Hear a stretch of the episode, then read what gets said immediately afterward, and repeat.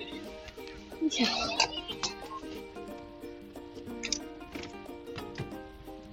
おはようございます。春ママです。4歳の男性の男の子と、小学校1年生の女の子を育てています。今日は、2021年8月、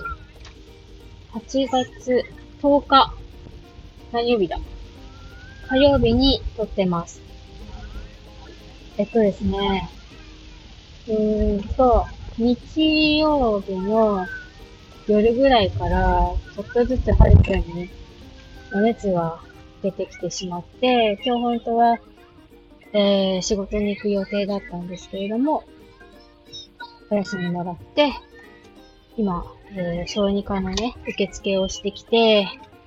呼ばれるまで1時間ぐらいかかりますってことだったので、一旦お家に帰ろうかなと思って、えー、移動中なんですけれども、えっとね、ちょっとその、なんだろう、感染症対策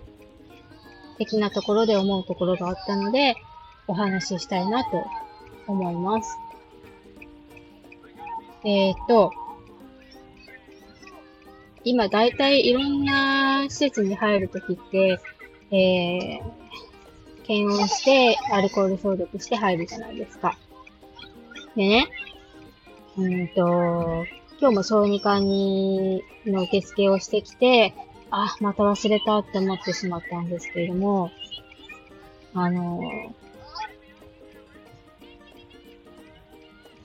小児科に行くときとかってやっぱこう、ちょっと気持ちが焦ってるから、アルコール消毒する機会がね、ちょっとその入り口から離れたところにあったりとかすると、絶対忘れるんですよね。だから私がいつも思うのは、確実に検温して、あの、アルコール消毒してほしいのであれば、その、入ってきた人のど真ん中、道を塞ぐように、えー、検温する機械とアルコール消毒の機械を置いた方がいいんじゃないのかなって、いつも思うんですよね。なんかこう、邪魔になるからと思って、ちょっと端っこに寄せてるんだと思うんですけれども、それだとね、絶対忘れちゃうので、確実にアルコール消毒して検温してほしいんだったら、やっぱりそういう風にね、道を塞ぐように置いた方がいいんじゃないのかななんて思ったので、お話ししてみました。えー、はるくんは、昨日は37度8分ぐらいまでお熱があったんですけれども、今朝は35度8分ぐらいまで、あ、違う違う、36度8分ぐらいまで下がって、まあ割と元気もあるんですけれども、咳がね、ちょっとひどくって、昨日の夜もずっとコンコンコンコンしながら、えー、寝ていました。うん、お姉ちゃんなんかコンコンするとすぐ吐いちゃうんですけれども、はるくんはそういったところがなかったので、まあちょっとそこだけでも安心かなと思って。で、前に尿路感染起こした時みたいに、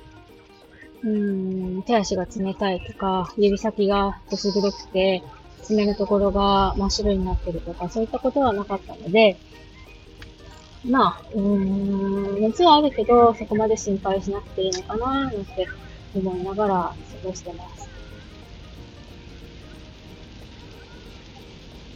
うんと、今日は何のお話をしたかっていうと、えー、施設に入入るときにね、確実にあのアルコール消毒してほしいのであれば、